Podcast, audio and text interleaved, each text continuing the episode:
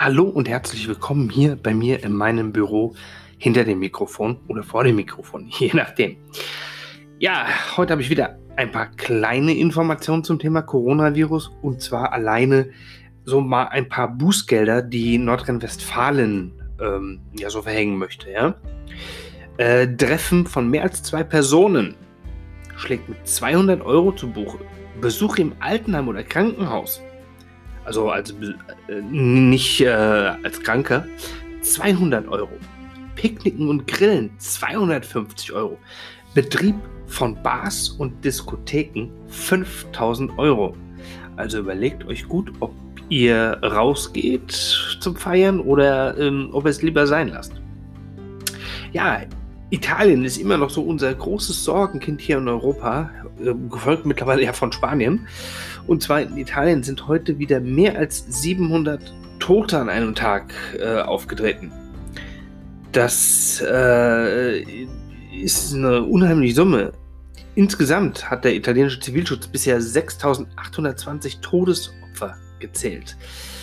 Damit ist nach einem geringen Anstieg an der Opferzahlen am Montag und Sonntag die Zahl wieder deutlich nach oben gesprungen.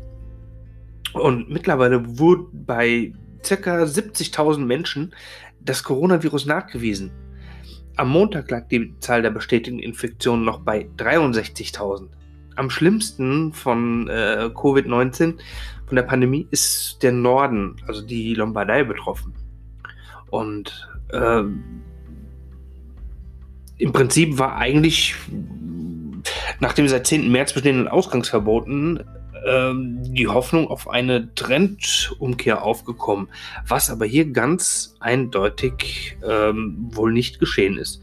Das heißt, der Trend äh, ist eigentlich immer noch, dass sich viel zu viele Menschen dort infizieren. Dann frage ich mich aber, wie kann das sein, wenn noch die Ausgangssperre besteht? Wie infizieren die sich denn noch? Das verstehe ich momentan nicht so ganz, weil ähm, ich weiß nicht, oder ist das innerhalb der Familien jetzt oder ich, ich verstehe das nicht.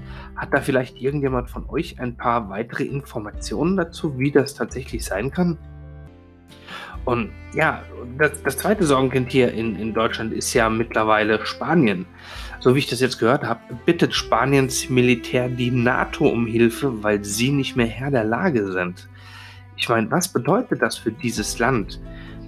Spanien ist jetzt nicht klein und ähm, dass sie tatsächlich die NATO um Hilfe bitten, also finde ich schon extrem, ja.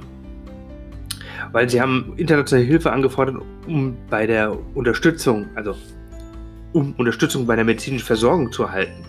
Demnach bat Madrid um 500.000 Testkits, 500 Beatmungsgeräte sowie 1,5 Millionen OP-Masken und 450.000 Atemschutzmasken. Tja, auch dort, trotz einer vor zehn Tagen verhängten strikten Ausgangssperre, steigen in Spanien wohl die Zahl der Neuansteckungen als auch die Todesopfer weiter äh, an.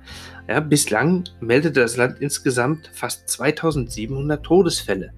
Da frage ich mich, was bringen denn diese strikten Ausgangssperren? Anscheinend ja doch nicht viel. Oder äh, sind das alles noch ähm, im Prinzip Ansteckungen, die passiert sind, bevor die Ausgangssperre verhängt wurde? Das, was bei Italien meiner Meinung nach eigentlich nicht sein kann, weil Italien ist ja nun schon länger in der Quarantäne. Und irgendwie will ich das nicht so ganz verstehen, weil meiner Meinung nach dürften die Zahlen nicht mehr steigen, sondern müssten ja eigentlich sinken.